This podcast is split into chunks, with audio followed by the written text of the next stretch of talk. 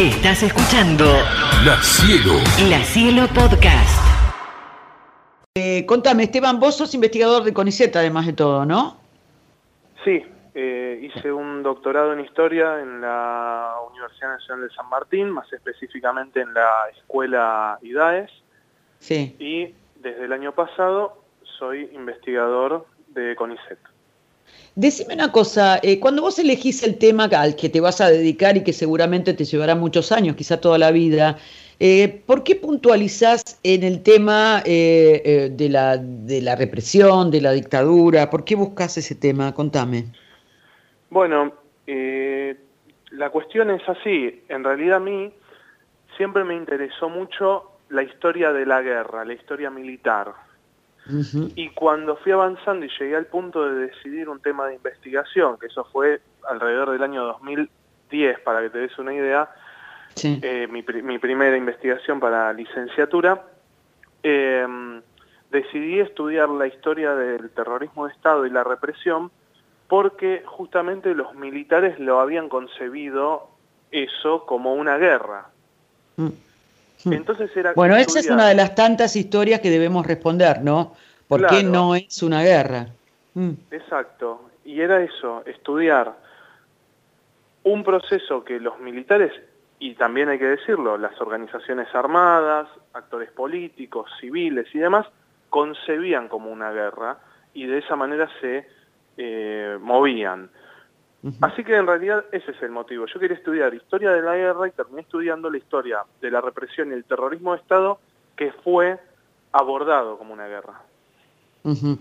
Eh, te hago la primera pregunta que tiene que ver con el andamiaje, ¿no? Digo, en un determinado momento aparece dentro de, eh, la, de- del gobierno de Isabel Martínez de Perón una, eh, bueno, grupos paraestatales como la AAA, aparece eh, grupos clandestinos como Montoneros, el Ejército Revolucionario del Pueblo y el famoso Operativo Independencia, eh, sacado un decreto, a través de un decreto de Luden en un momento que Isabel Martínez de Perón no estaba, en el año 1975, y ahí se arranca una lucha armada, ¿no? Es así.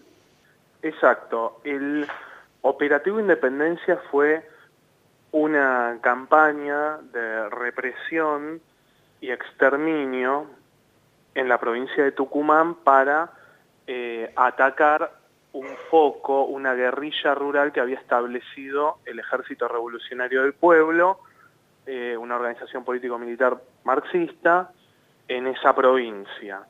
Y en ese marco, que de vuelta fue concebido como una acción de guerra, fue que se inició una serie de mecanismos de represión y exterminio que asociamos con el terrorismo de Estado, centros clandestinos de detención, desapariciones forzadas, torturas, de manera sistemática. Eh, esa sistematización, eh, ¿qué es lo que le abre la puerta a esa sistematización? Porque uno dice, bueno, eh, yo tengo un problema en Tucumán, hay un grupo armado que decide, bueno, abro la puerta. ¿Cuál es, cuál es a ver, ¿cómo te puedo decir? En la historia posterior, el papel o la puerta que abre este operativo Independencia, porque imagino que debe ser que a partir de eso y de darle este poder a los militares y de no poder eh, controlarlos, que empieza toda una, una, una cuestión de eh, desmanes. Esto lo supongo, ¿eh? es una pregunta. Sí, mira, tu respuesta, o tu pregunta, mejor dicho, puede abordarse desde dos ejes.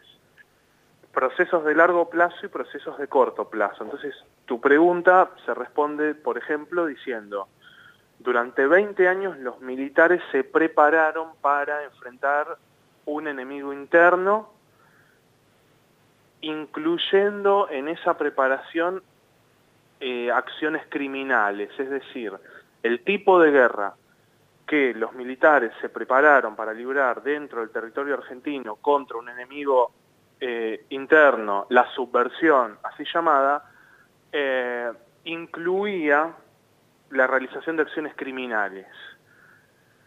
Eso por un lado, para darte un punto, y por el otro, otro elemento que tiene que ver con cómo se llegó a ese punto es la construcción de un estado de excepción, también a través de la acumulación de leyes de emergencia que habilitaban el uso de Fuerzas Armadas en eh, la represión interna y sobre todo esto en el periodo 1973-1976 bajo los gobiernos peronistas eh, de esa época. Sí, vos me, decías los otros días que dentro de lo que era la redacción del texto del operativo de independencia se hablaba del aniquilamiento. Y la palabra es un poco, eh, yo diría, arbitraria, ¿no? Porque eh, si bien vos me explicabas que tiene que ver con un código militar, eh, suena demasiado fuerte para digerirla y me parece que abre la puerta a cualquier tipo de acción, ¿no? Bueno, esto lo, lo, hablamos un poquito en su momento y básicamente el concepto de aniquilamiento es un término técnico eh, militar que tiene una historia relativamente larga y que su significado no es el mismo en cada contexto. Y eso quiere decir que en el caso de la Argentina de 1975, cuando se lo incorpora en ese decreto y en los que vendrán de aniquilamiento de la subversión, está cargado de un significado concreto, que para los militares es el exterminio físico. Entonces, esa orden habilita esa acción, lo que de todas formas no es lo mismo que decir que habilita la acción criminal, porque eso no está escrito en ningún reglamento. Eso es parte de la práctica de la, Sí. Soy Matías, ¿cómo estás? Buen día. ¿Qué tal, eh, Matías? Me, quedó, me quedó una parte como medio inconcluso, que es por qué, o sea, concretamente, ya digo, vos, lo tenés estudiado, ¿por qué el gobierno militar, la dictadura militar, lo toma como una guerra? O sea, ¿por qué? Sí, sí. Bueno, porque en su interpretación, que es una interpretación que tenía de vuelta alrededor, una construcción de 20 años previo, Mm. Eh, todos los conflictos internos de la sociedad se interpretaban como acciones de guerra, pero de una guerra que en el marco de la Guerra Fría y de la lucha entre el bloque comunista y el bloque capitalista, mm. eh, se manifestaba esta guerra que libraba el bloque comunista de diversas formas. Por ejemplo, una huelga era considerada una acción Ahora, eso es, eso es súper ideológico, ¿no? Uno lo, va, por lo menos yo lo leo así. Mi pregunta es, además de lo ideológico, ¿había algún elemento bélico, digamos, para considerarlo eh, una guerra o era únicamente porque tenían en la cabeza que había que aniquilar al comunismo? Eh, yo podría decir que eh, las acciones armadas de la guerrilla tenían, eh, le daban un sentido a esa interpretación, o se lo dieron a partir del momento en que sobre todo surgieron montoneros y ERP, es decir, las acciones armadas de la guerrilla y el surgimiento de la guerrilla tipo montoneros y ERP confirmaron ese diagnóstico de los militares que era la necesidad de prepararse para una guerra interna, algo que venía desde mucho tiempo atrás y que para principios de la década del 70 entonces se manifiesta como algo que está pasando finalmente. Mm. Con una claro, pero eh, a ver, Esteban, y quiero recordarle a la gente que estamos hablando con Esteban Pontoriero, que es historiador e investigador del CONICET. Eh, eh, esto de que ellos conceptúen que es una guerra, ¿le da la característica de guerra en sí? Pues yo digo, si vos tenés un enemigo que no tiene prácticamente estructura como para enfrentar a una estructura del Estado, ¿Es lo mismo una guerra? No, claramente no, y por eso eh, una cosa es estudiar lo que los militares dicen, lo que las organizaciones armadas dicen, lo que los políticos dicen, y otra cosa es un análisis histórico de ese momento y decir, bueno, ¿fue una guerra o no? Y ahí uno dice, no fue una guerra, y obviamente estamos hablando de guerra interna, porque si uno dijera una guerra al estilo Segunda Guerra Mundial, es muy fácil descartarlo. Pero, claro, por eso, ese es el punto, creo, ¿no? Esteban, digo, o sea, una cosa es el enemigo afuera y otra cosa es el, enemigo adentro. Vos podés considerarlo enemigo, podés ver que está armado, podés ver, pero de ahí a que sea una guerra, no, no lo es, porque con el Estado nunca podés eh, siempre vas a tener una superioridad en niveles de todo tipo, digamos, incluso para lograr el exterminio como está planteado, claro. Exacto. Sí, ese es un punto, es decir, una asimetría absoluta con un Estado que recurría a todos sus medios legales y a todos sus medios ilegales, para no solo, eh, digamos, enfrentar, reprimir y exterminar a la guerrilla, sino para enfrentar, reprimir y exterminar a toda otra serie de actores que no participaban de la lucha armada. Mm. Eh, eh, a ver, si, yo no sé si sirve, el cuadro comparativo que voy a trazar, porque a mucha gente no le gusta la historia comparativa, pero quiero eh, decir, es lo mismo que si uno hubiese dicho que el levantamiento de Varsovia hubiese sido una guerra entre los polacos judíos y, y, los nazis, más o menos, es, como una... ¿Podemos trazar esa analogía? Mira, desde el punto de vista de la asimetría, absoluta, sí. Además, yo podría agregar que para definir algo como una guerra interna, tiene que haber además una parte de la población, la población tiene que estar dividida en bandos, tiene que estar activamente participando en bandos tipo la guerra civil española, por ejemplo. Sí, claro, la norteamericana, ¿no? O sea, claramente. Exacto. Cuando uno estudia guerras internas, guerras civiles, lo que ves es que la población civil, justamente la que no está armada, está activamente involucrada en uno o en otro bando. Además de el hecho de que el bando insurgente, al momento de la guerra civil, eh, controla parte del territorio efectivamente y crea un doble poder, crea un poder que disputa directa y abiertamente contra el poder del Estado, militarmente, pero también eh, territorialmente, administrativamente, es decir, hay una parte que se separa y, rivaliza con el Estado. Bueno, eso en Argentina... Bueno, lo que pasó un poquito acá con que en Argentina, Buenos Aires contra la Confederación, no son dos bandos. Siempre hay una guerra cuando hay dos bandos. Eh, y, estructuralmente, ¿cómo, cómo se, le se le explica a la gente que eh, eh, aquellos grupos que habían decidido operar en la clandestinidad no son el, segundo bando que se supone. ¿Cómo se, lo, cómo, ¿Cómo se lo explicas vos a alguien que te sigue insistiendo? Bueno, pero eh, la teoría de los dos demonios, te dice, ¿no? Porque viene una al lado de la otra, la guerra y la teoría de los dos demonios. Claro, exacto.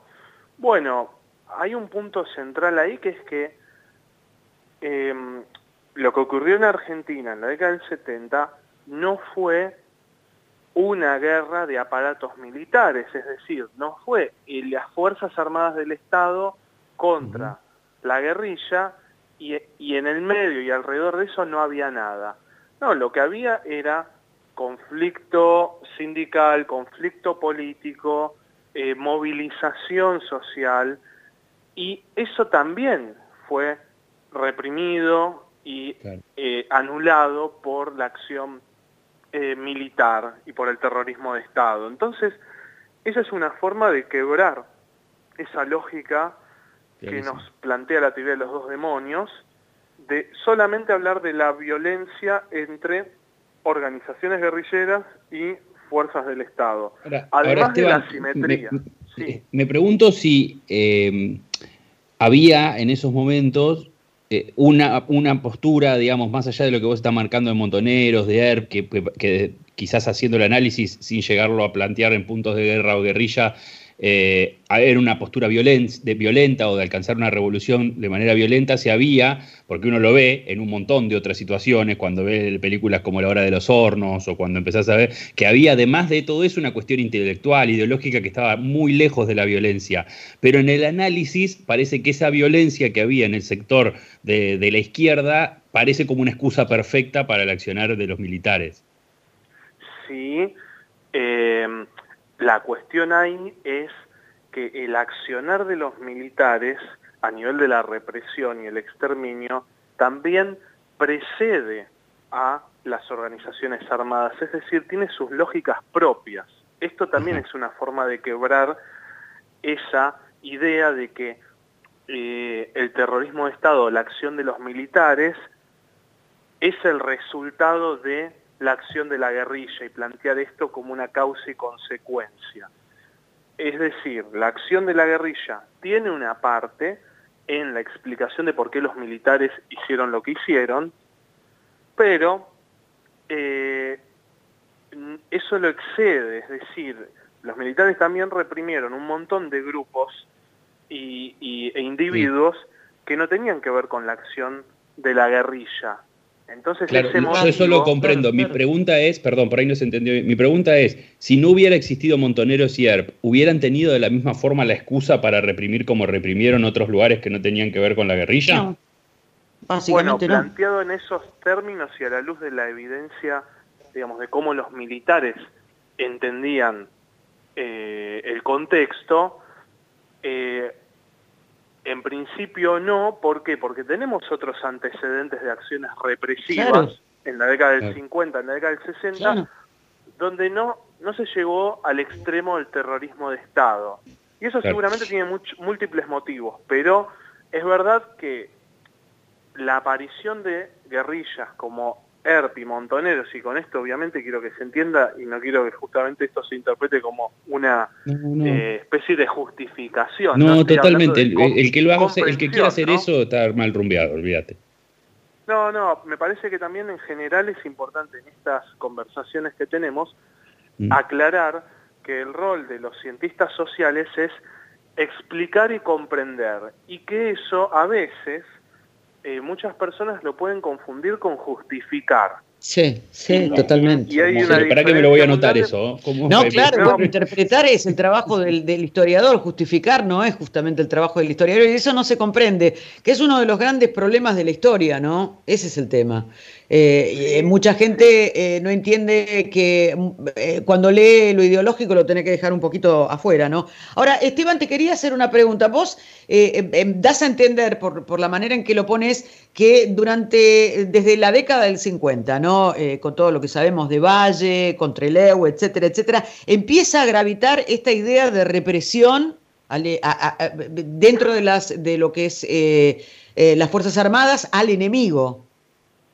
Exacto, es decir, desde el inicio de la Revolución Libertadora, en 1955, de la llamada Revolución Libertadora, el golpe de Estado y el gobierno que, eh, que siguió, el gobierno militar que siguió el derrocamiento de Perón, ya a fines de la década del 50 tenemos eh, que eh, el ejército argentino empieza a incorporar doctrinas de guerra interna de manera sistemática. Primera, primero, de Francia, a partir de su experiencia en Indochina y en Argelia, donde ahí ya aparece esta cuestión de, por ejemplo, la acción criminal como parte de una acción de guerra, y luego la eh, llamada doctrina de la seguridad nacional de Estados Unidos en la década del 60. Entonces, por eso planteo que es una historia que hay que pensarla también a largo plazo. A largo plazo, claro. En la eh, coyuntura. Esteban, ayer vos me, dabas a entender que una vez tomado el poder, ¿no?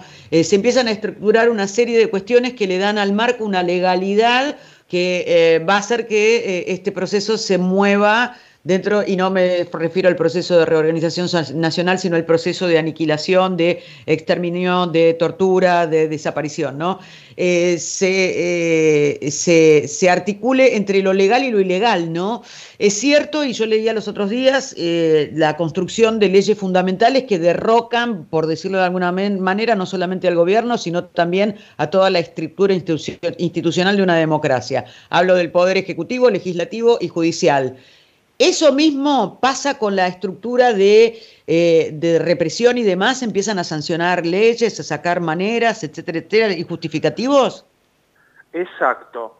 El terrorismo de Estado debe ser pensado en sus dos caras, la legal y la ilegal. Nosotros en general y con razón hablamos mucho más de la ilegal, porque es la más impactante, pero desde hace un tiempo en los trabajos históricos se viene haciendo hincapié en estudiar la parte legal del terrorismo de Estado, es decir, una serie de legislación y medidas eh, que inclusive están conectadas también con el gobierno eh, de, mm, Isabel Perón, por ejemplo, es decir, un gobierno, gobierno en, democracia, que se conectan y que forman parte de un entramado represivo. Es decir, la represión funciona, por un lado, a través de medidas legales y en paralelo a través de acción clandestina. Y no podemos separarlo y no debemos separarlo, es parte de lo mismo. Lo, que me interesaría también remarcar en este punto que decís es cómo eh, el propio gobierno eh, civil y la propia democracia va edificando un estado de excepción que luego va a habilitar la intervención militar, inclusive en el golpe de Estado, dándole a los militares un lugar de primacía en el orden interno como garantes de la seguridad, en la llamada guerra contra la subversión. Bueno, eso es algo que primero lo otorga un gobierno civil y sobre lo que se monta luego, eh, se montan luego los militares para justificar en parte su golpe de Estado. Y sí, ahora te pregunto esto porque la verdad eh, lo leía hace unos días atrás tratando de preparar un trabajo para, para, para un periódico y no sé si es cierto, este, porque no lo busqué, no lo pude buscar en ninguna bibliografía que pueda ser consciente. Y no sé si lo sabes porque es la parte política. Es cierto que eh, horas antes del eh, golpe a María Estela Martínez de Perón, eh, ella les ofrece a los militares ciertos ministerios para que no golpeen, a, que, para que no realicen el, golpe de Estado. Hubo diversas, ah. diversas negociaciones y hubo desde el gobierno de María Estela Martínez de Perón y sus asesores diversos intentos de eh, aplacar a los militares, de incorporarlos a algún tipo de proyecto de que continuara el gobierno civil, es decir, de evitar cualquier riesgo de golpe de Estado, que sin embargo fracasó. Es decir, los militares para ese momento, ya para fines de 1975 y demás, estaban avanzando en un proyecto de gobierno propio, con una agenda de transformaciones profundas y un proyecto de refundación nacional que era incompatible con un gobierno civil, inclusive un gobierno aliado civil. Sí. Ahora, eh, entonces esto eh, de, que los diarios hoy publican, bueno, se sabía, lo sabían en Estados Unidos, más allá de que ya lo sabemos desde el 2016 porque Obama desclasificó todos los archivos y se sabía todo lo que pasaba en la Argentina, etcétera, etcétera, y se empezó a saber en ese momento. Digo, ¿se sabía en el entorno político argentino, eh, es realmente una dictadura cívico-militar?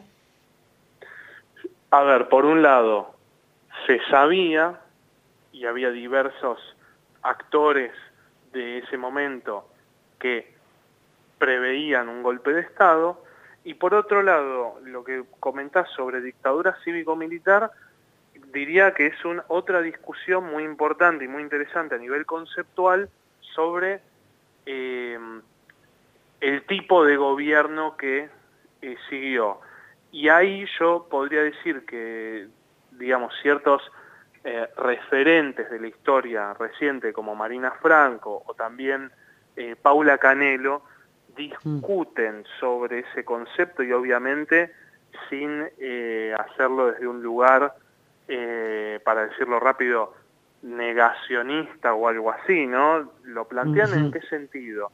En que yo, lo que propongo para, para pensar y discutir a partir de lo que dicen ellas es que el concepto de cívico-militar tiende a diluir la responsabilidad gigante que tuvieron las Fuerzas Armadas en el gobierno militar, en la gestión del gobierno militar, en la toma de decisiones, donde más allá de la participación de civiles, sobre todo en el Ministerio de Economía, para identificar un lugar bien concreto, eh, los que tenían la manija eran los militares para decirlo rápido, y que cualquier agregado conceptual del tipo dictadura cívico, clerical, militar, etcétera, como a veces se hace, diluye lo fundamental de esa dictadura, que es el componente militar. Entonces, mi invitación con esto es a pensar eh, que uno puede decir dictadura militar y hablar de la participación de los civiles y que no necesariamente debe hablar de cívico-militar, porque eso automáticamente pone en una igualdad de condiciones y, a veces inclusive en una primacía a los civiles, cuando en realidad quienes decidieron el golpe, quienes dieron el golpe, quienes gobernaron y quienes definieron las principales eh, políticas de la dictadura, y ni hablemos de las políticas clandestinas, el exterminio, fueron los militares. Entonces, en este Sí, claramente, claramente. Eh, los estatutos y las actas que reforman, eh, bueno, que hacen caer todos los, los cargos eh, legislativos y los cargos institucionales, son reemplazados, obviamente, salvo la justicia, por, por, por, militares, ¿no? La Comisión de Asesoramiento Legislativo eran nueve tipos que formaban parte de los tres grupos militares, de las tres fuerzas militares. Y, y en el caso del presidente era un oficial elegido por, por los tres miembros de la Junta, o sea, claramente el poder se lo quedó, se lo quedó el ejército, las Fuerzas Armadas. Las Fuerzas Armadas, sí. Mm. Me parece importante introducir esa discusión, inclusive en, esto es un concepto, el de dictadura cívico-militar, que se utiliza mucho desde el campo de los organismos de derechos humanos, de militantes de derechos humanos y de gente que, digamos, está bajo las consignas de memoria, verdad y justicia. Bueno, mi, invitación, como la de digamos otros referentes del campo académico en este punto que están empezando a discutir ese aspecto, es a justamente no diluir la primacía de lo militar en la dictadura, igualando a civiles y militares y dándoles más poder eh, a los civiles en esa historia del que tuvieron, porque eh, a veces ahí la confusión viene por creer que los resultados que obtuvo la dictadura militar fueron sus objetivos iniciales. Entonces, a veces, eh, como por ejemplo con el tema de eh, la economía, se plantea esta idea de que los militares dieron el golpe como pata militar de los civiles que querían implantar el neoliberalismo en Argentina. Bueno, eso en realidad es una lectura a partir de los resultados que tuvo la dictadura y que no toma en cuenta la cantidad de conflictos que hubo entre civiles y militares para llevar adelante una política económica que desde el punto de vista de lo que, por ejemplo, quería, buscaba, planteaba Martínez de Oz, fue mucho más limitada de lo que él hubiera querido hacer porque tuvo que enfrentar grandes resistencias dentro de la coalición golpista y dentro de los militares. Entonces, cuando uno ve los resultados de la dictadura militar, eh, en este punto, por ejemplo, no puede hablar de un plan perfecto que se ejecutó de manera cristalina. Tiene que hablar del resultado eh, a partir de eh, una serie de acuerdos y conflictos que se fueron dando y negociando y superando y frenando a través de todo el tiempo que duró la dictadura militar. Esteban, eh, me quedan mil preguntas, ¿no? Porque realmente esto es para hablar y hablar y hablar. Si realmente, como piensan muchos grupos peronistas, era un ataque directo a terminar con el peronismo como se había buscado desde la década del 50, bueno, pero lo podemos hablar en otras oportunidades. Yo te agradezco muchísimo tu tiempo y bueno, acá tus estudios, ¿no? Porque realmente eh, lo que trata la historia, yo siempre digo, ¿no? Es de echar luz sobre aquello que no queda demasiado claro, ¿no? Lo confuso del pasado. Así que te agradezco mucho tu tarea. ¿Dónde te puede encontrar la gente? Eh, ¿Dónde te lee? ¿Cómo te lee? ¿Qué podemos, ¿Qué podemos hacer para contactarnos contigo? Bueno, en primer lugar, te, agradezco a vos y a, tu compañero y, a la producción por, por haberme convocado. Y con respecto a tu pregunta, me pueden buscar en Twitter como ponto-esteban y ese es mi arroba ahí. Y después, si es fácil, si googlean mi nombre van a encontrar diferentes espacios donde está condensado mi trabajo. Eh, y eso, ya digo, al día de hoy me parece que lo más fácil es googlear mi nombre y listo. Eh, ya, dale, y me van a encontrar fácil. Perfecto. Bueno, Esteban, muchísimas gracias. Te sigo, te leo. Un abrazo muy grande y hasta la próxima. Gracias. Saludos. Un abrazo. Hasta. La Cielo. La Cielo. La Cielo Podcast.